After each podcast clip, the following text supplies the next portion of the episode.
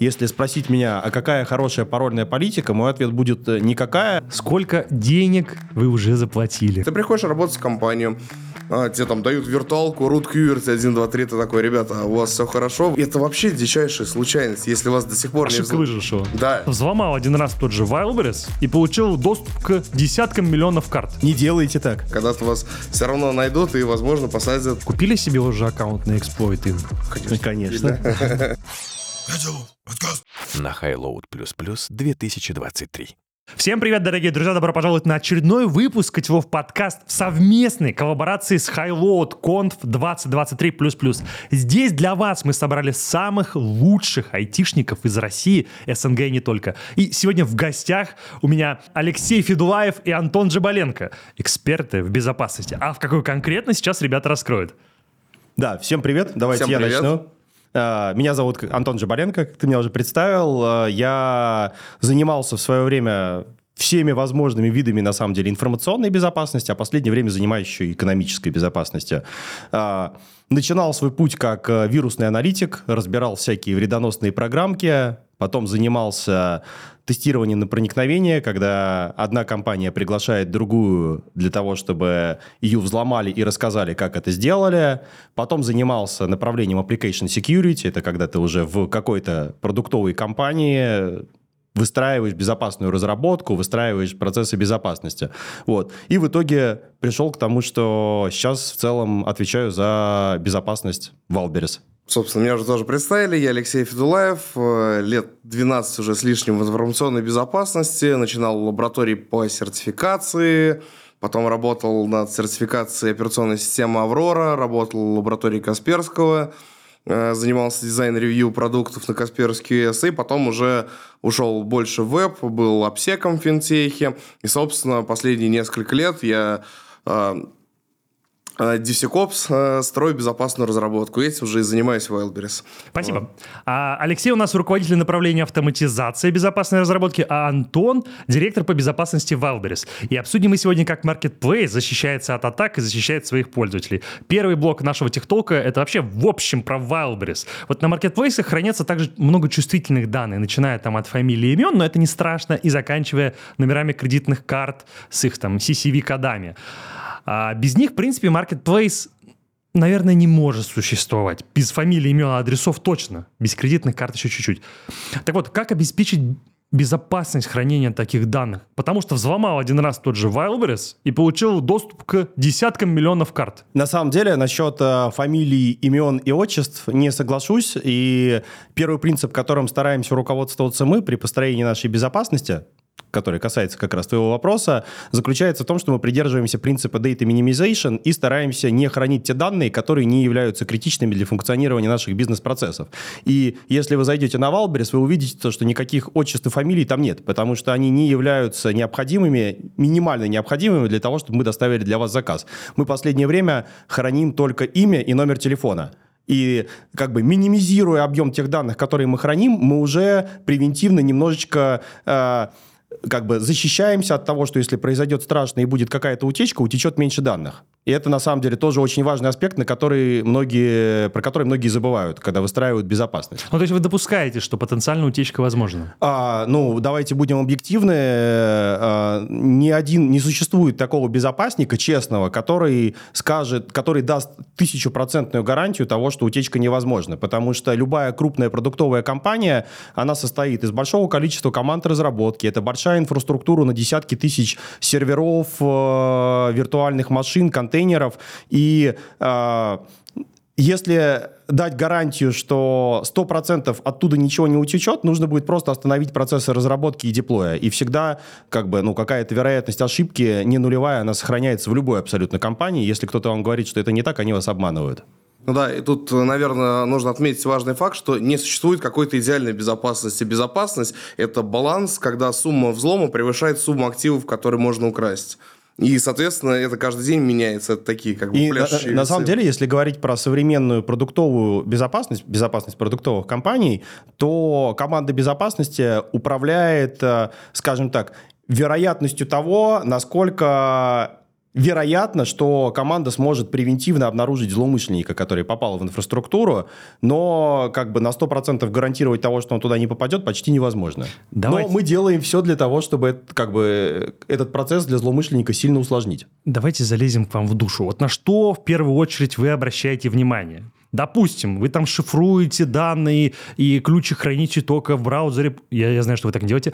Только в браузере пользователя, и только он видит свою фамилию, имя, отчество. Какие у вас вот э, такие экзотические механики используются, чтобы обеспечить А- а- а- секьюрность? А, а позволь я сразу прокомментирую про ключик, который хранится только в браузере пользователя, и мы так не делаем, а зря ты так думаешь. Мы в эту сторону движемся на самом деле. И это у нас есть отдельный проект, который посвящен тому, чтобы э, сделать систему, при которой в браузере пользователя, я сейчас упрощаю, но, грубо говоря, будет храниться криптографический ключик, без которого нельзя будет от лица пользователя совершить какую-либо платежную транзакцию. Это очень сильно усложнит разнообразные атаки как раз на списание, например, денежных средств у пользователя без его участия. Ну, вы, наверное, как минимум, я не знаю. Вы, наверное, как минимум фингерпринтер смотрите, когда он там подтверждает транзакцию или совершает какие-то критичные операции. Это не объективный показатель, на самом деле он легко подделывается, и некоторые пользуются средствами, ну, типа, как бы антиблокировки, антитаргетинга, и там фингерпринт будет каждый раз разный. Но, тем не менее, система сессионного антифрода, которая как раз должна делать то, о чем ты говоришь, она ну, в каком-то виде, безусловно, есть, и она постоянно развивается, и помимо фингерпринта смотрит на большое количество и других показателей для того, чтобы обнаруживать подозрительное поведение. Но знаешь, сейчас, допустим, если утекают данные какого-то конкретного пользователя, это не вызывает много шумихи. Вызывает много шумихи, когда Массово. взламывают изнутри. Так вот, э, хотелось бы узнать, какие экзотические методы э, вы применяете для того, чтобы защититься от самых главных врагов, простите меня, мои коллеги, от нас же самих. Могу ответить? Да, и это... А, У нас э, на нескольких последних конференциях, на Хайлоуде, на Saint Хайлоуде, на Positive Hack Days, это крупнейшая конференция по информационной безопасности, как раз были про это доклады. Мы внутри у себя внедрили самописную систему управления привилегированным доступе, ну, она, сам- она самописная, но основана на open-source решении Телепорт.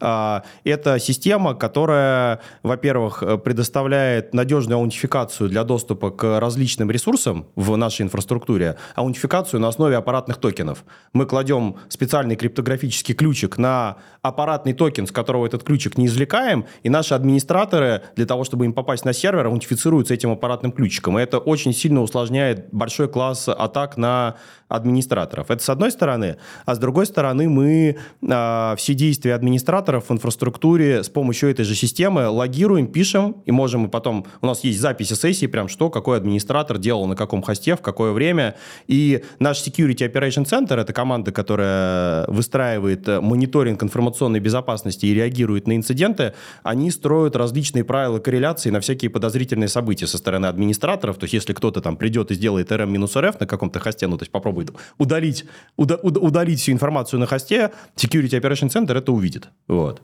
А, а вот, э, знаешь, круто, классно, что вы контролите админов, но админы чаще всего не, не являются точкой утечки. Часто являются точкой утечки самые простые разработчики, там, QA-щики, которым выгрузили базу данных, где они, в принципе, обязаны в силу своей работы протестировать продукт с реальными данными. Как вы обеспечиваете безопасность? Вы выгружаете им обезличенные данные или модифицированные? Вот это тоже важный блок. Да, а, я отвечу проще. А, Мы стараемся следовать политике а, нулевого доверия. Соответственно, будь безопасник не должен иметь доступов везде. То есть, если я работаю в безопасности, это не значит, что я по умолчанию могу пройти и попасть в любую систему. Вдруг я завтра окажусь злоумышленником. Может, меня как-то обидели или что-то мне Вот не понравилось я, в я- работе. я- я, несмотря на то, что я отвечаю за безопасность, у меня доступов вообще никуда нет. Потому что они мне как бы не нужны для Сапожник работы. без сапог. Да. Ну, как? Мне просто доступы для работы основной не нужны, поэтому у меня их нет. Вот. И поэтому, если меня взломать, э, в нашей инфраструктуре как бы это ничего не даст. Так все вычеркнули из списка, его не ломаем, не ломаем. А, Я, тоже никаким реальным данным доступов не имею, соответственно, меня можно тоже не ломать. По поводу баз данных. На самом деле это разная политика, но да, люди не должны работать с реальными данными, потому что Человек – это самый слабый э, фактор в системе. Соответственно, там, где есть человек, через человека взломать систему проще всего. Окей. Но ты не ответил на вопрос, как вы обеспечиваете это. Различные способы, в том числе какими-то обезличенными, в том числе есть, скажем так, ну, такие, так называемые, мусорные данные, которые, как бы они и есть, но по факту они ничего не значат. Я тут дополню немножечко ответ. А, Ты говоришь про то, что Часто данные утекают через каких-то тестировщиков, которым выгрузили какую-то базу, они пошли что-то тестировать. Обычно все равно это происходит в рамках э, инфраструктуры компании. Вот кейс, э, выгруженный куда-то базой, обычно он приводит к утечке, когда эта база потом валяется на каких-нибудь девелоперских хостах в инфраструктуре. И вот наше решение, оно как раз обеспечивает э, надежную аутентификацию на такие хосты, потому что часто бывает такая история про то, что вот девелоперский хост, на нем кто-то что-то разрабатывает, давайте забьем и э, аутентификацию сделаем там по паролю 1, 2, 3, и коммунальный учет КИРУТ. Вот. А, система управления привилегированным доступом, она позволяет такого все-таки избежать. И даже если на каком-то девелоперском хосте будут какие-то данные, где-то они там заваляются, все равно мы как бы будем видеть, кто с ними что делает, и какая, ну как бы, и будем уверены в том, что туда все-таки под рутом с паролем 123 зайти не получится. И, в принципе, чтобы туда получить доступ, нужно уже что-то сделать. И... То есть, куда-то сходить, сказать, чтобы там добавили в определенную группу, например. Я, если позволишь, еще немножечко дополню mm-hmm. ответ.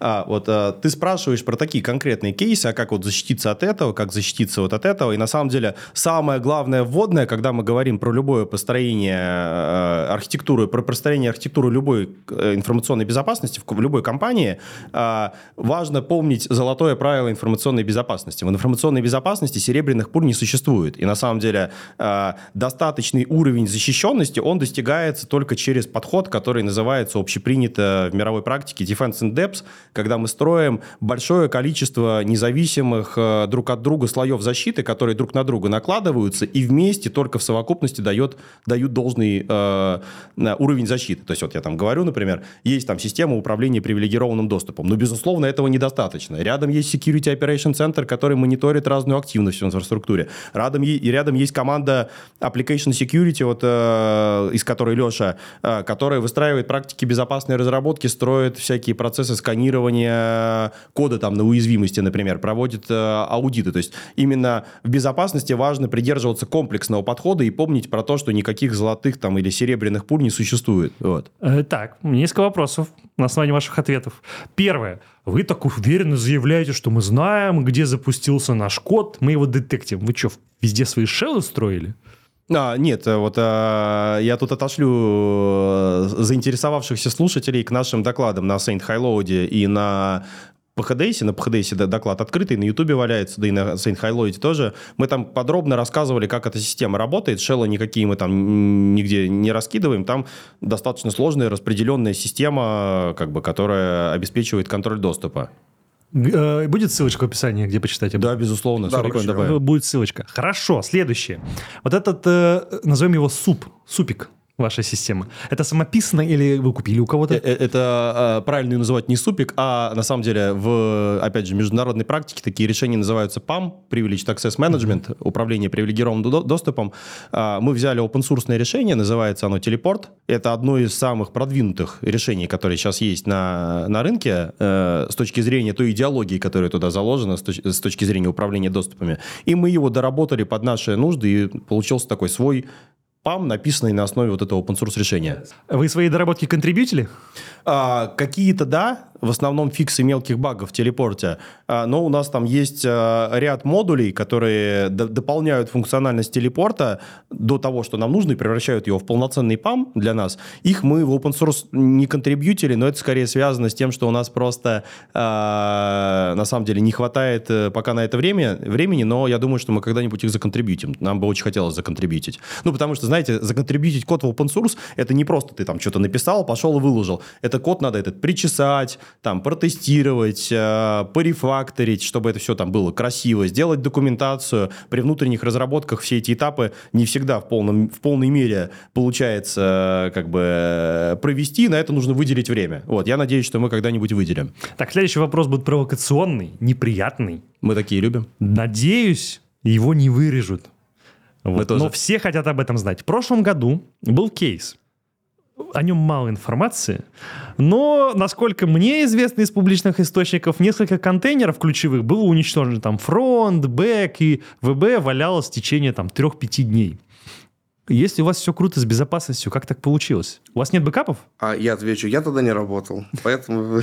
А, Проблема не моя, да? А, на самом деле, э, вот э, команда безопасности, новый виток развития команды безопасности, э, он начался в сентябре, сентябре прошлого года. Мы команду собираем, как раз вот я тоже, на самом деле, тогда не работал, а, мы команду собираем вот такую именно полноценную, зрелую, систематизированным подходом с сентября прошлого года. До этого безопасность тоже была, но она была похожа на многие другие продуктовые компании, была такая, в общем, э, была как часть IT, э, а, и скорее закрывала там болящие какие-то проблемы. А вот те проекты, про которые мы говорим, это история последних последнего года, Ну, скажем так. вы У же- нас численность команды за это время выросла с э, четырех человек, там, грубо говоря, которые там изначально были, до 75. Серьезно, до этого в ВБ было 4 человека и бэшника? А, На самом деле это распространенная история для многих продуктовых компаний. Я до этого работал в других крупных продуктовых компаниях, не будем их сейчас называть, А, и там а, относительно размеров ВБ были пропорциональные команды, когда я туда приходил. Это крупные, крупные всякие компании, которые много вот выступают, в том числе на хайлоуде. Там тоже было везде очень мало безопасников. На самом деле маленькое количество безопасников исторически это вообще там, ну как бы те реалии, в которых мы находились. Вот. Я не отстану от вас со своим вопросом. Вы в любом случае, как да, вас не было на тот момент времени, но вы же должны были разбирать этот кейс. Какие ошибки вы совершили? Давайте поделимся с коллегами из, из индустрии. Почему у вас это Слушай, ну тут э, и, и вот э, сказали, э, вопрос вы задали про бэкапы, да, Э, были проблемы какие-то с бэкапами, безусловно, вот, и команда инфраструктуры сейчас их потихонечку, ну, как бы, исправила, вот, э, то есть, на самом деле, понятно, то, что если лежали, какая-то, как- какие-то, как бы, проблемы были, например, были проблемы с бэкапами, да. Ну, это, это нормально, надо честно признавать. Да. В ка- каждой компании были какие-то потери. У нас тоже в 2011 году у меня была хостинг-компания, я потерял 150 клиентов, потому что бэкап-сервер хранил в себе архивы с нулевой длиной, вот, а на серваке RAID 10 развалился, знаете, и все, и ничего нельзя Это, сделать. это классическая история. Но мы-то были маленькая хостинг-компания, а Wildberries огромная корпорация. Ну, тут, знаете, э, как бы обратной стороной любой обратной корпорации сразу является то, что вместо там 10 микросервисов э, в инфраструктуре компании задеплоено 10 тысяч микросервисов, и э, даже если там несколько хостов вывести каким-то образом из строя, и если есть проблемы какие-то с бэкапами, например, на этих конкретных хостах вот так вот совпали звезды, то можно потом все это восстанавливать достаточно долго, потому что микросервисы, они плотно между собой взаимосвязаны, там не всегда эти цепочки взаимосвязи хорошо задокументированы, и на это можно потратить довольно-таки много времени. А, хорошо, вот э, по поводу десятки тысяч микросервисов, про преемственность, так сказать. Э, Входит ли в ваши обязанности, как э, представители ИБ, контроль целостности? Допустим, вот есть у вас целая команда. Завтра приходит Билл Гейтс и всю эту команду забирает к себе в OpenAI. Мы расстроимся. А про intellectual property имеется в Ну, виду, или в том- чтобы просто код не забрали? или ш- Код второстепенен. Иногда сам код из себя ничего не представляет. А представляет ценность люди, которые поддерживают этот код. Вот про, про 10 тысяч микросервисов. Вот эти э, 50 человек могут у вас там половину микросервисов контролить. Да, согласен. А, сейчас расскажу. А зачастую команды, как происходит, они пилят какой-то свой небольшой кусочек, который уже вклинивается в общую большую систему. И, допустим, если человек пилит, ну, вот какой-то конкретный ми- микросервис, или команда делает, или там небольшой скоп микросервисов, и они свой код знают хорошо. Да, наверное, а, защититься от этого никак, то есть, ну, мы же не можем вырезать у людей из мозга, да, ты, ты увольняешься молотком по голове, чтобы ничего не вспомнил. Такого быть э, не может. Естественно, они это могут забрать с собой куда-то и сделать по-другому. Но здесь все ложится на то, что таких кусочков, их сотни или тысячи, и всех их нужно вместе синтегрировать и соединить. И эти условия, они очень сильно зависят от того, какие технологии, протоколы, какая-то, может быть, какой легаси используется. И, соответственно, шив здесь один раз, не факт, что это можно будет пришить где-то в другом месте. Но в целом, то есть э, заново переработать и сделать там какой-то э, алгоритмически похожий код, это возможно. В общем, вы как... Мне кажется, вопрос был про контроль целостности. Я вот, э, Ну, он на самом деле частично ответил на него, как Юлий Цезарь, разделяя власть. Я понял, что вы за счет того, что у вас каждая команда обладает небольшим кусочком, не беспокойтесь о том, что этот кусочек может утечь. А- Тут, знаете, есть еще такой э, очень важный момент. Э, у мар- маркетплейсом тут э, как бы немного проще. Э, если кто-то заберет наш код и попробует сделать там второй Wildberries, э, код не, поз- не, не поможет выстроить э, ту гигантскую логистическую сеть, э, которая у нас выстроена в виде сортировочных центров, в виде складов, в виде пунктов выдачи. И поэтому, на самом деле, копирование кода с точки зрения какого-то построения своего маркетплейса, оно достаточно бесполезно. Это помимо тех аргументов, которые Леша привел, потому что у маркетплейса э, сила, на самом деле, в том числе заключается в его логистической инфраструктуре, которая находится в физическом мире, и ее уже не скопируешь. Спасибо, Алексей, спасибо, Антон. Это был такой наш первый блок прессинга. Я надеюсь, вы не обижаетесь. Конечно. Я вам задал самые провокационные, неприятные вопросы, вы великолепно на них ответили.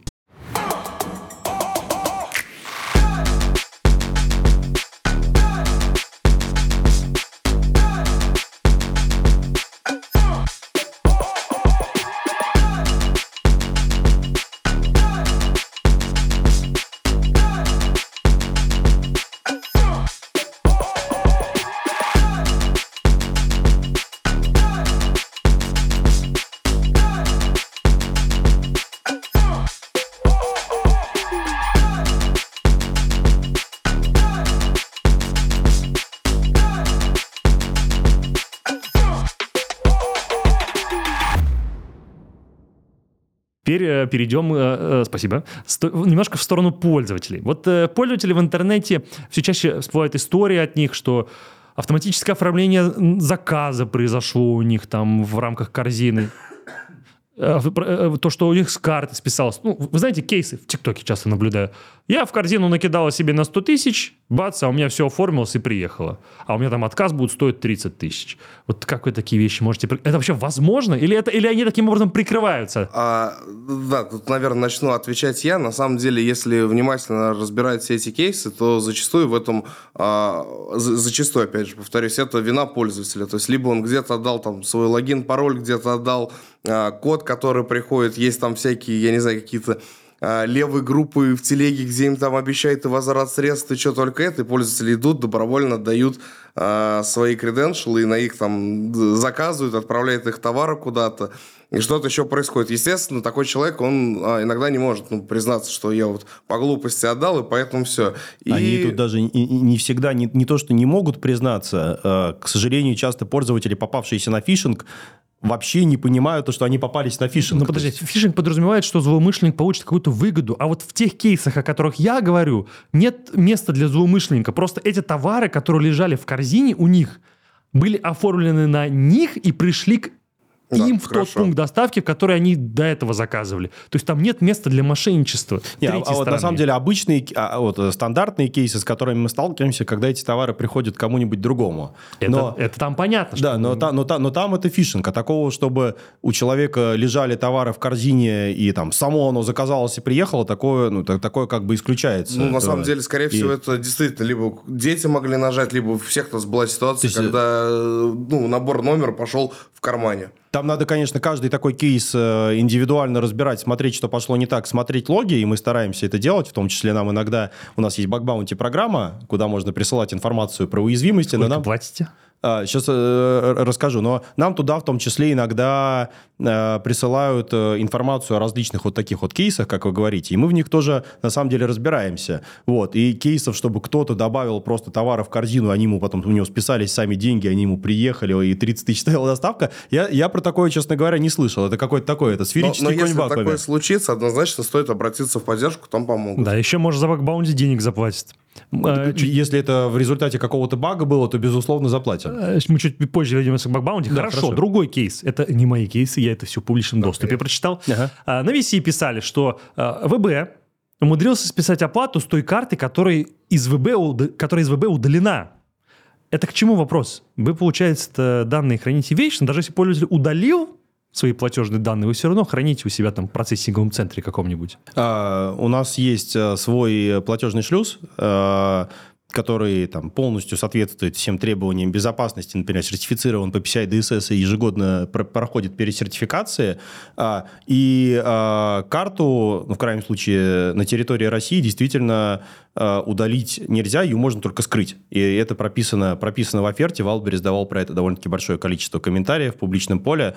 А, Но со скрытой карты списание происходит э, только в том случае, если это какие-то обычно долги, когда пользователь взял же товары, но их почему-то не оплатил. Такое в некоторых случаях бывает. У на- у нас есть постоплата на нашем маркетплейсе, когда а, вы как бы получаете товар, и потом за него платите. Вот. И в таких случаях иногда у пользователя образуются долги. И списание вот с этих скрытых карт, оно происходит только уже по забранным товарам. Такого не бывает, что пользователь вот сидел, а, как бы что-то просто заказывал, и у него оно Ну да, неожиданно там не было претензий. Просто вопрос в чем заключается? То есть чисто технически пользователь не может получить список тех карт, которые добавлены в ВБ. Прям список, в том числе скрытых. Пользователь? Нет, конечно, не может. Хорошо. То есть если он увидит эту карту только если он повторно ее добавит.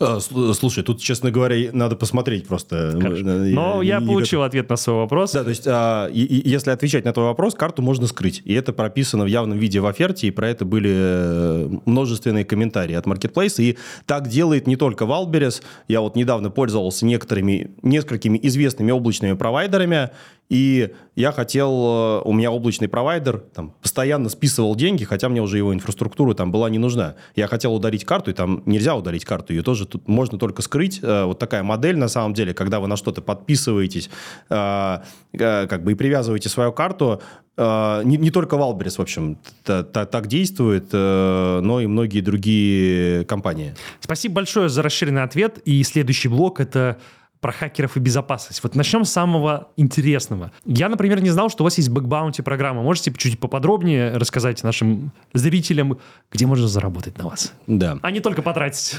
Ну, собственно, мы уже два раза участвовали в такой крупной bug bounty программе. Сейчас третий раз получается. Наверное, Антон лучше расскажет. Да, смотрите, во-первых, у нас есть э, открытая bug bounty программа на сайте, по-моему, wildberries.ru slash или slash bug. Можно просто ее... В общем, она на сайте опубликована. А, Можно просто прислать информацию нам на почту о каком-то баге. Куда? Какую почту? А, ну, что-то из серии Bug Bounty собака wildberries.ru. Об этом всем информация есть на сайте wildberries.ru, можно найти.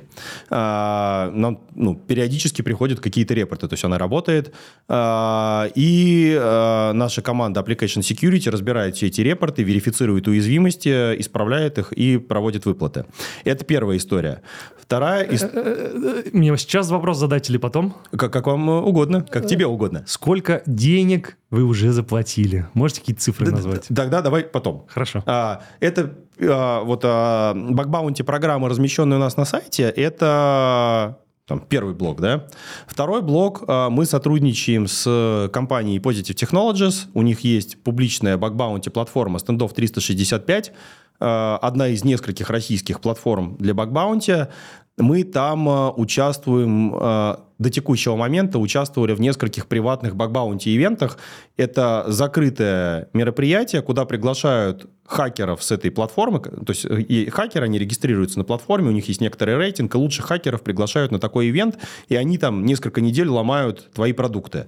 Мы участвовали в двух таких уже ивентах на, в рамках э, платформы Standoff 365. И, наверное, это выступ... Я не знаю, когда выйдет этот подкаст в эфир, а, но а, мы в начале декабря планируем на Standoff 365 опубликовать публичную бакбаунти э, программу и будем принимать баги, в том числе через нее. Всех э, хакеров и просто энтузиастов э, ждем. Добро пожаловать, как бы будем вам платить за нахождение уязвимости у нас. Ссылочки на все, что э, говорят сейчас, будет в описании, имейте это в виду. Обязательно. А, давай немножко... Люди любят цифры. Знаешь, есть такая вещь, как финансовый стриптиз. Сколько вы уже заплатили и сколько у вас там средний бак-репорт Да- да- давай я попробую ответить, но... а, Ну, примерно. Да, для, для- для- для наших зрителей э, вопросы, которые нам задают, они были заранее неизвестны, поэтому я сейчас попробую вспомнить. Потому что то есть, цифр у меня точных сейчас под рукой нет. А, заплатили мы а, несколько миллионов рублей. Я думаю, что что-то порядка 5 миллионов. Вот, за последние полтора года за которые мы развиваем нашу вот как раз активно бакбаунти платформу. Около где-то 5 миллионов, чуть меньше, скорее всего, но порядок А такой. средняя выплата? А, Средняя выплата где-то, я думаю, находится в районе 100 тысяч рублей. Слушай, ну получается, вы пишете очень качественный софт, что у вас такое маленькое количество бак-репортов. А, Да нет, бакрепортов, в принципе, мы стараемся писать, безусловно, качественный софт, но за- у нас как бы, в принципе, нормальное количество бакрепортов, и тут важно, кстати, заметить то, что если в бакбаунти программу приходит мало бакрепортов, это, скорее всего, значит не то, что софт хороший, а то, что бакбаунти программа плохая. И мы свою бакбаунти программу в этом плане активно там стимулируем, рекламируем, привлекаем тоже хакеров, дарим им, там, не знаю, мерч, вот, э, и всячески работаем с сообществом белых хакеров для того, чтобы они активнее у нас э, бакхантили. И на самом деле за полтора года э, там, ну, как бы выплаты варьируются. Есть выплаты, которые стоят там 10 тысяч рублей за какие-то небольшие уязвимости, есть выплаты, которые... э, есть уязвимости, за которые мы там платим 250-300 тысяч рублей, например. Вот. Средняя, она где-то там находится в районе 100 тысяч. На самом деле количество багов мы считаем, что оно соотносится с нашим уровнем зрелости текущим и с тем, как бы, сколько мы сейчас в бакбаунте э, инвестируем. Но это еще важно сказать, то, что как бы, мы пока не публиковали на публичной платформе бакбаунти, нашу бакбаунти программу. После того, как опубликуем, я думаю, что какой-то поток репортов дополнительный придет. А вы можете поделиться самым жирным багом, вот, который с помощью этой программы Да, давайте нашли? поделимся. У меня есть любимый кейс, а, который мы как раз нашли в рамках одного из прива- при- приватных бакбаунти ивентов. А, Мы на Такая небольшая предыстория. А, Wildberries а, постоянно инвестирует в автоматизацию и автоматизацию своей инфраструктуры, в том числе логистической и физической. И мы у себя прорабатывали такую штуку, как а, электронные замки для пунктов выдачи, чтобы сотрудник доставки, который привозит со склада или который привозит со склада какой-то заказ на пункты выдачи, ну не заказ, а набор товаров, да, он привозит его на пункты выдачи, мы делали, компания делала замки электронные, которые позволяют водителю, привозящему доставку, самому открыть пункт выдачи без участия сотрудника со стороны пункта выдачи. И это делается автоматически через э, специальное приложение Ну, как который Airbnb управляет логистикой. да. такие Да, механизмы. и мы такой замок э, приносили на один из э, вот, э, приватных бакбаунти ивентов, где ребята, в том числе, которые специализируются на анализе э, уязвимостей в hardware, то есть в, э, железяках, да, э, этот замок очень подробно ковыряли, и они нашли два способа, как этот замок можно удаленно открыть э, без, э, ну, в общем, как его можно взломать и открыть. В двух словах, может, что там, Bluetooth, э, какая-нибудь э, X-уязвимость? э, А, там brute forcing. а, можно было подцеп... можно было забрутить, я сейчас сильно упрощаю, там чуть-чуть по-другому было, но, грубо говоря, можно было подо- подобрать, либо там перехватить а, ключ доступа для Wi-Fi сети этого замка, у замка, замка есть своя Wi-Fi сеть, как замок без Wi-Fi сети, а, попасть в эту сеть и, грубо говоря, найти опиш... опишечку замка, которая была недостаточно защищена, там была не очень надежная аутентификация в ней. Вот. Класс. Я считаю, это отличный кейс. Да, мы замок этот принесли на вот этот вот ивент, закрытый до того, как э, он отправился в эксплуатацию. То есть э, на этапе research and development такого этого замка мы его принесли, потестировали, исправили в нем баги, и он дальше пошел там в доработку. Я надеюсь, что будет внедряться в ближайшее время. Ты знаешь, вы заплатили небольшую сумму за вот этот баг, но потенциально пару айфонов, которые могли бы украсть с помощью этого Да. бага, они бы принесли бы больше убытка. Слушай, Да. супер, спасибо. Спасибо, что рассказываете живые кейсы. Надеюсь, это не вырежет, уважаемые Не, это, цензоры. э- это мы не будем вырезать.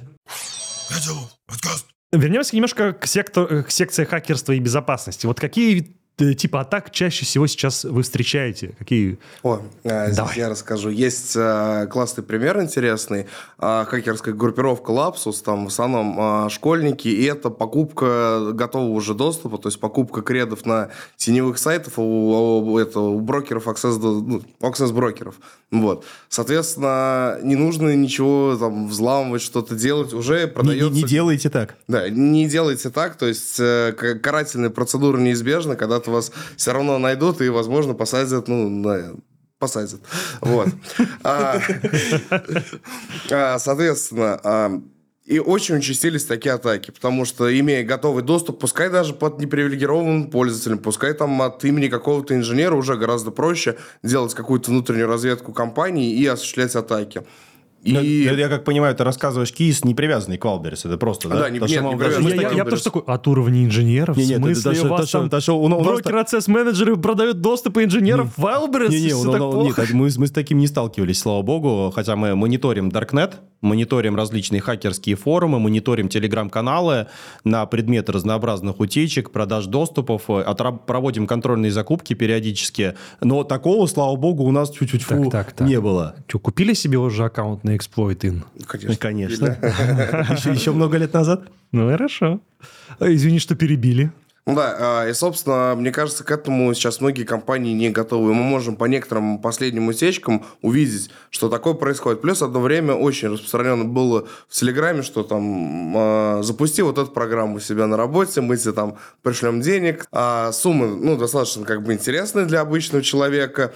И, в принципе, некоторые действительно запускали, у них все вытаскивали. Да и вообще, в принципе, если посмотреть по всяким делам, особенно там мобильный пробив, там просто каждый день пачками люди уезжают. А, а- а я могу дополнить и рассказать немножечко про нас, э, с чем мы в последнее время сталкиваемся и с чем активно как раз боремся. А, На, на нас в последнее время, в особенности на наших продавцов, очень много фишинговых атак как раз. То есть э, злоумышленники всячески выманивают у продавцов обманными разнообразными способами коды доступа к кабинету продавца, где ты управляешь своей выручкой, управляешь товарами, которые продаешь. Прям последние полтора где-то года волна таких атак проходит. Злоумышленники как только не исхитряются, они притворяют и создают и фишинговые сайты, и всякие телеграм-группы, которые притворяются поддержкой Wildberries, и а, пишут продавцам в личные сообщения, прикидываясь какими-то мессенджерами, какими-нибудь там менеджерами со стороны маркетплейса, а, находчивость жулики проявляют э, достаточно высокую, и мы с этим в последнее время очень активно тоже стараемся бороться. Э, э, Сейчас два вопроса. Сначала тебе. Э, Креды покупают они для чего? Для того, чтобы э, за деньги нашего потерпевшего купить товары самому его забрать? Подчеркну, А. что это абстрактный пример, не относящийся к Мы Wildberries. понимаем, ну, да, как бы да. Абстрактно. Не, на самом деле фишер действительно получает доступ а, к кабинету продавца. Просто что может произойти? Направляет куда-то товары в разные Да, регионы. где- разделим. Он про продавцов говорил, ты говорил про покупателей. Вот чаще всего, вот давайте, чтобы, мне Да. кажется, это рационально. Э, Я тебя прошу ответить на вопрос, зачем люди покупают креды покупателей? Я не про покупателей, про Ты про продавцов в том больше, числе? да. Хорошо. Нет, а, даже не так. Мне кажется, Не- не вообще про разрабов корректно. говорил, да. А, да, а, кредо кого-то из компании, кто работает в компании, то есть через его учетную запись, чтобы можно было попасть в компанию. Почему на нас это не так сильно аффектит? У нас так называемый passwordless, у нас нет паролей, нельзя продать то, что у тебя нет. А что у вас там такая везде двухфакторка? Мы движемся в сторону того, чтобы у нас была, во-первых, в инфраструктуре, как я уже говорил в начале, аутентификация по аппаратным токенам. То есть ты вставляешь аппаратный токен, на нем зашит криптографический ключик, ты пальчиком хлопнул по токену, он тебя аутентифицировал э, с помощью там, криптографической подписи. Вот. А для веб-ресурсов мы тоже движемся, для критичных веб-ресурсов внутренних, мы тоже движемся в сторону того, чтобы использовать passwordless и аутентификацию по аппаратным токенам с помощью протокола WebAuthn, если это кому-то о чем-то говорит. А если ресурс менее критичный, э, внутренний, у нас там везде аутентификация по одноразовым кодам, которые приходят как пуш-коды в, марке- в личный кабинет на маркетплейсе. То есть мы стараемся, у нас, э, э, если спросить меня, а какая хорошая парольная политика, мой ответ будет э, никакая, и мы действительно на практике движемся у себя внутри к passwordless. Ты знаешь, просто был вот это аппаратные токены, токены это тенденция, которая была там в нулевые, ее любили. А сейчас как-то люди негативно к ней относятся. Нет. Не, знаю, очень зря. Аппаратный токен – это классная штука. Особенно они... Это раньше они были какие-то там громоздкие, надо было с собой носить. Сейчас это вот такая вот маленькая штучка, которая торчит э, у меня в ноутбуке. Я даже не замечаю, она мне никак не мешает работать. А значит, соответственно, она у меня всегда под рукой, мне комфортно. Там есть а, а, неэкспортируемый сертификат внутри нее. Соответственно, даже если я словлю какую-то малварь на свой ноутбук, ну, неважно, где-то я лазил в нехорошем месте, ее оттуда будет, ну не то, что невозможно, все-таки их иногда ломают, но очень сложно. То есть на атаку будет потрачено гораздо больше денег. Я вот с аппаратными токенами про, ну, в нулевых не соглашусь. Э, э, Во всех крупных продуктовых компаниях, там от Гугла до Яндекса и ВК в России э, идет движение в сторону того, чтобы переводить людей на аппаратные токены, но это не вот этот вот страшненький там аппаратный токен, которые были раньше, да, где там нужно поставить 10 драйверов, короче, на Windows, чтобы он запустился, а это очень маленькая, незаметная, компактная флешечка. Мы у себя стараемся использовать такие аппаратные токены, как UBK, э, они очень удобные, у них удобный форм-фактор, ты их воткнул, оно работает, все. Ладно, насчет YubiKey я не знаю, но вот, например... И- и- еще, из- извини, дополню. А, помимо, вот, э, если мы говорим про унификацию по аппаратным токенам, это так, очень условно. А, те а, разработчики админы, у которых маки, маки, они прям по Touch ID аутентифицируются. Там такая же схема, очень удобно. Это из нашей практики. Мы, компания, все-таки занимаемся разработкой программного обеспечения. И вот э, аппаратные токены, которые выдает ФНС, это CryptoPro. Вы знаете, что они тоже не экспортируемые, у них примерно схожий механизм Нет, это, работы. это очень страшная история. Это, конечно, не, не с точки зрения... э, Мы, когда нашу систему управления доступом проектировали, опирались на удобство. То есть э, разработчикам и И- админам должно быть удобно. Здесь не про удобство, я к тому, что есть же определенный вектор атак, когда мы, допустим, получили доступ к твоему компьютеру, там, на уровне Ring 0, гипотетически неважно как, опустим этот момент, мы же можем пробросить виртуальный USB-порт, где висит этот аппаратный токен, на нашу машину, авторизоваться, аутентифицироваться. И с точки зрения ИБ вы об этом не узнаете. А тут стоит отметить, что этот токен это как еще второй фактор. Есть первый фактор, который так не пробросишь. Так, а первый Да-да-да. фактор какой у вас? А, как Антон говорил, пуш-уведомления на телефон, и мы как раз вводим его. Ну, это там в зависимости от системы по-разному у нас Ну. сделано, но вот этот аппаратный токен, если про YubiKey говорить, а, и в целом про аутентификацию с помощью протокола, например, WebAuthn, там а, везде для того, чтобы ты аутентифицировался на этот YubiKey, это специально сделано, нужно его тапнуть пальчиком. То есть он не произведет а, Логично. подпись запроса, пока ты его не тапнешь. Это как раз делается для того, чтобы малварь, которая попала на хост, э, она не могла просто взять Пробросить токеном его. аутентиф- просто Ладно. его пробросить. Да. Э, на- Накину вам еще какашек на вентилятор. Вот. А что делать в ситуации, когда ну, много, с- у нас- у нас много сотрудников на удаленке? Они как бы вроде в Москве, в Санкт-Петербурге, но там разъехались э, по другим городам. Потерял он свою UBK. Я могу сказать, как мы эту проблему решаем. Да, потому, потому что, понимаете, мне экономически, как руководителю организации, э, дороже его простой, чем э, Не, ну тут, как-то тут- ограничивать. тут- Ну, ты тут- понимаешь мысль, Да, да? мысль понятна, но тут опять же э, тебе может быть дороже, а нам на самом деле не дороже, потому что у нас час простоя стоит ого-го сколько. Можно посмотреть публичные отчеты Wildberries по выручке и посчитать, сколько стоит час простоя. Вот. А, это с одной стороны. А с другой стороны, если человек потерял YubiKey, э, во-первых, технически можно реализовать механизмы, когда он использует э, софтварный ключик, но только для временного доступа. То есть можно ключик, который помещается на YubiKey, там, выписывать временный какой-то сертификат для, для, для доступа, который там живет, например, неделю, пока он не получит э, новый аппаратный ключик. Это, во-первых. А во-вторых, мы э, за счет того, что компания логистическая, мы свою логистическую сеть переиспользуем для выдачи YubiKey. У нас разработчики, администраторы, которым нужен доступ куда-то в продакшн-инфраструктуру, э, мы им выдаем YubiKey через наши пункты выдачи. Они себе как клиент прям заказывают э, э, этот YubiKey на сайте маркетплейса, э, выбирают специальный способ оплаты, чтобы с них не списывались деньги, им прям приходит э, в ближайший пункт выдачи YubiKey. И это все работает там за один-два дня буквально. Спасибо, спасибо большое, что вы так э, мощно раскрываете эту тему. Кстати, для ваших сотрудников есть какая-нибудь скидка на Wildberries? Нет. А то мне там постоянно присылают 40% скидки. Я думаю, ну если я там бы работал, какая бы тогда у меня скидка была? А са- самое забавное, что мне гораздо чаще пишут, Леша, у тебя есть скидка на Wildberries? Купи мне вот это, пожалуйста. А, У нас есть, э, знаете, какая скидка? Раз в год э, сотрудник может на маркетплейсе с скидкой 40% купить себе либо телефон, либо ноутбук. Вот такая история есть. Главное, чтобы никогда курс доллара 120. Да. Ну, Ну, тут как бы, когда курс доллара 120, вообще как бы сложно. Слушай, вот э, спасибо, что ты подробно раскрыл со своей стороны, а вот мы вернемся немножко к продавцам, которые, э, Давай попробуем. э, крендовые которых постоянно пытаются забрать. Они злоумышленники делают с какой целью? Чтобы там товар, который продает продавец, выставить за 1 рубль, выкупить его, или какая-то иная схема Ну, ну, атаки есть? Схем м, есть великое множество. Первая схема, самая распространенная, получить доступ к личному кабинету продавца, а, а потом его шантажировать, что ты там его товары, что-нибудь с ними сделаешь плохое. Ну, в смысле, он пойдет, пароль поменяет продавец. А продавец, э, продавцы это как бы не всегда технические специалисты. Им бывает это быстро среагировать, сориентироваться сложно. И злоумышленники давят на то, что они резко как бы пришли к продавцу, он там ночью, я не знаю, э, ему пишут то, что если ты там сейчас нам не заплатишь денег, мы что-нибудь очень страшное сделаем, человек пугается и платит. То есть первая схема – это вымогательство. Вторая схема, как ты сказал, поменять цену у товаров и их куда-нибудь попробовать, например, вывести. На дропов каких-нибудь. Но у этой схемы есть большой как бы минус, ее сложнее гораздо на практике реализовать, потому что все равно логистика занимает какое-то время, продавец за, это, за время, пока товары все-таки едут, успевает обычно опомниться и отменить такие доставки.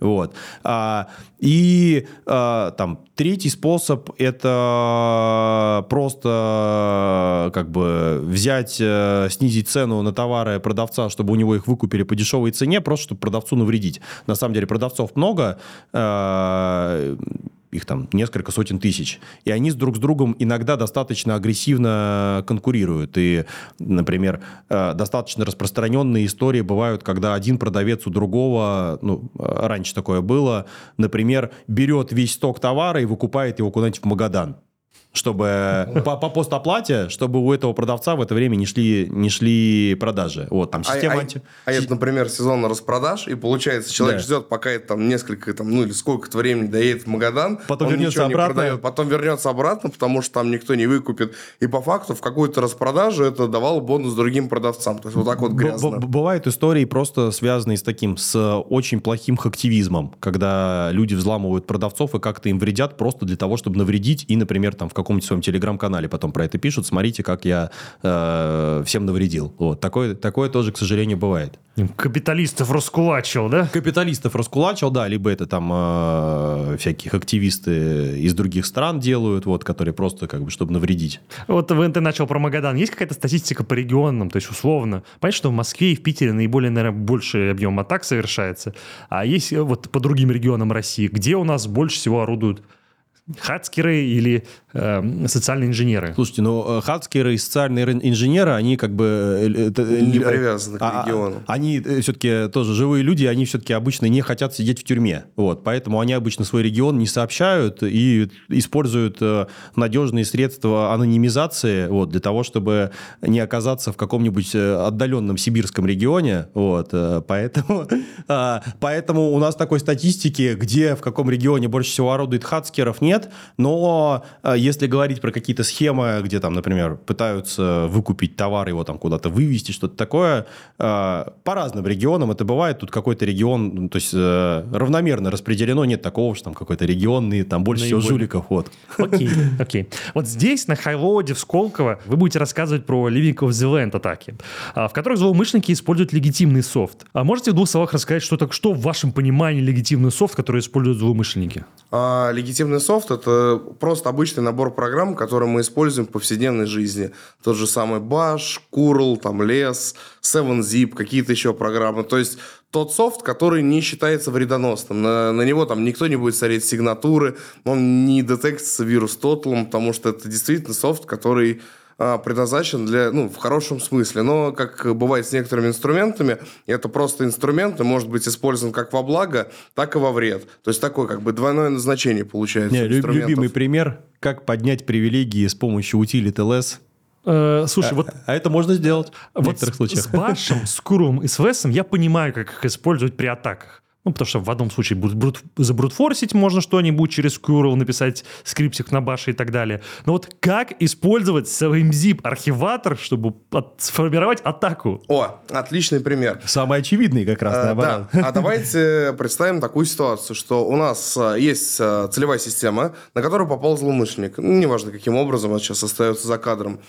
Он берет все файлы на файловой системе, кладет э, в архивы с паролем, который, естественно, он никому и не сообщает пользователю системы, а потом все стирает. Что у нас получился? Шифровальщик на 7zip. Это- Шифровальщик на SoundZip. Не делайте так. Да, не, не- не надо так Ты делать. знаешь, я, я, сейчас, ну, я сейчас подумал, реально, антиви- антивирусы ничего не скажут. Ничего не Да, скажут. потому что легальный шифровальщик легально Да. создал архив. Еще он по партам его разбил, наверное, там по мегабайтику, Да. чтобы э, собрать было сложно. А, так более того, на самом деле, это не просто какая-то ситуация вот в вакууме, да, и какой-то сюр, а есть такой шифровальщик Keylogger, который как раз работал по сетевым хранилищам данным QNAP, вот так вот кошмарил их, используя 7zip. А еще, знаете, То есть у вас на подумал? самом деле то есть простой шифровальщик на Linux это может быть обычный Ба- баш-скрипт, который там с помощью 7-zip, который уже установлен на машинке, берет и все просто архивирует с паролем. Вот, и... Так, не, не, не, не, не учим Но- да, как уже говорили, не, не делайте так. Да, слушай, да, да, это Не наведи, является инвестиционной рекомендацией. наведи какой-нибудь PowerShell в скрипт или батник. А также для винды есть VMI, да, есть атаки через Windows Defender, когда его подламывают, есть а, различные драйвера, через которых можно повышать привиле- привилегии, а за счет того, что они подписаны, все такие, ну хорошо, Все легально. Все легально. Слушай, Воруют, кстати, ключи даже вот так вот. По-моему, в, в каком-то одном а, взломе, по-моему, те же самые Лапсус, они вытащили ключ для подписи драйверов, выпустили вредоносный софт и подписали его, и антивирус Это, да, классическая история. Не делайте так. не делайте. Слушай, а вот э, можно будет где-то ознакомиться с вашим докладом, помимо Highload? Ну, не у всех есть Мы, мы возможность. свой, свою презентацию публично опубликуем и приложим ссылку к этому подкасту. Вот во время подготовки к нашему техтолку я прочитал одну из твоих записей, там было написано, сейчас процитирую, то, что безопасность вынуждает быть продающей. Что для тебя продающая безопасность и что вынуждает ее быть таковой? А, на самом деле это не, некий разный подход а, в компаниях бывает. Бывают такие компании, я на самом деле с этим сталкивался вживую, когда ты приходишь, вот вроде ты безопасник, тебя хотят нанять, и в ходе разговора с руководством там, а вот мы 10 лет жили без безопасности, ты вот сейчас пришел, продаешь нам какие-то тут сказки и страхи, а мы вот 10 лет работаем, нас не взломали. Так это вообще дичайшая случайность, если вас до сих пор не Ошибка взлом- выжившего. да, Ошибка если вас до сих пор да. не взломали, значит, с большей вероятностью, тем более при сейчас участившихся атаках, это произойдет. И нужно задуматься уже сейчас. И на своей жизни я очень много такого встречал. А, как безопасник, ну, или мне кажется, многие безопасники не имеют все-таки широкий кругозор безопасности. То есть нет такого, что обсек, он знает там только уязвимости, но не знает общую безопасность. Ты приходишь работать в компанию, а, тебе там дают виртуалку, root QWERTY 1, 2, 3, ты такой, ребята, у вас все хорошо, ваш же Он вот такой, ну, ты же безопасник, мы тебе не, доверяем. не, ну, а, да тут даже вопрос не в доверии. Я сейчас могу взять и перебрать все виртуалки. То же самое сделает злоумышленник. А, и ты начинаешь там приходить и говорят, слушай, мы вот работали, все хорошо, а потом их берут и реально через это выносят. И к тебе приходит, слушай, а ты был прав, давай наймем еще человека, давай как-то заниматься инфросеком, давай как-то огораживать периметр. И таких случаев было очень много. И в конечном итоге ты все равно оказываешься прав. Потому что реально через это очень легко вынести. Это как так- такие как бы стоят ворота, но нет забора и нет дверей. Пожалуйста, проходи. То есть такая видимость Ну, некоторая. давайте честно друг другу признаемся, что большинство не меняет дефолтные пароли, которые получают первый раз. Поэтому э, пароли это зло, passwordless наше все. Так вот, отве- отвечая на вопрос, а, в таких случаях безопасности безопаснику приходится быть продающим. То есть это такой, как ребята, а вот смотрите, ты такой некий продавец ужасов, рассказываешь, что может случиться, рассказываешь, какие последствия они понесут, и то еще не факт, что тебе дадут бюджеты людей. А ну что ж, коллеги, мы подходим к концу, и хочу рассказать интересную вещь, что у Алексея есть свой телеграм-канал EverSecure, где можно подробно ознакомиться. А, с различными моими предыдущими выступлениями и полезными всякими фишками про безопасность. В том числе про все то, о чем мы говорили здесь, можно ознакомиться в этом в том телеграм-канале, ссылочка будет в описании. Я даже подписан. посмотрите, да. Но э, птичка мне тут нашептала, что ребята в поисках крутых специалистов. Да. А, Антон, ты можешь рассказать, кто вам сейчас нужен? Ой, нам нужны все. А, и сразу. А, и я шучу, конечно. Мы на самом, но, но у нас действительно открыто большое количество разнообразных вакансий. Это и специалисты по, на самом деле, антифроду, и э, там всякие дата-сайентисты, разработчики, э, которых мы ищем в наше направление, наш новый департамент Trust and Safety.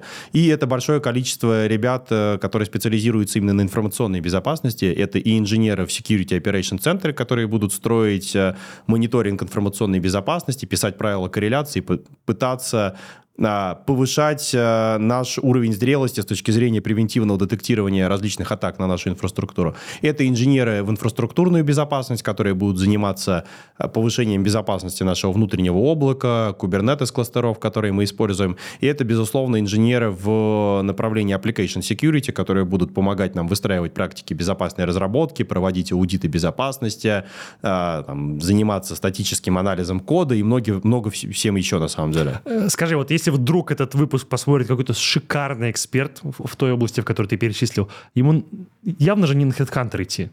Мы оставим э, контакт нашего рекрутера который занимается конкретно который, этими который, позициями. который конкретно курирует направление безопасности. Все, ребят, в описании будут контакты этого рекрута. Я специально задаю этот вопрос, потому что знаю, что когда идешь вот по этой общей цепочке всей воронки, какой бы ты крутой не был, многие не доходят. Ну что ж, дорогие друзья, подошел наш техтолк к концу. Напомню, в гостях у нас был Алексей Федулаев и Антон Жабаленко. Ну и с вами был я, Валерий Котелов. Подписывайтесь на наш канал, ставьте лайки, задавайте вопросы в комментариях. Мы обязательно адресуем их ребятам, они на них ответят. Ну и будем рады, если вы поставите колокольчик. Напомню, что это совместная коллаборация компании Котелов и Highload Conf 2023. Да, мы прямо здесь, Сколково, сейчас записали этот выпуск. Ребята, огромное спасибо, что пришли. Огромное спасибо, что вы честно отвечали на мои провокационные вопросы. Я это очень ценю. Рад был всех видеть. Спасибо тебе большое, что позвал. Спасибо, что позвали. Зови еще. Договорились. До скорых встреч, ребят. До скорых Пока-пока. встреч. Всем пока. На Highload++ 2023.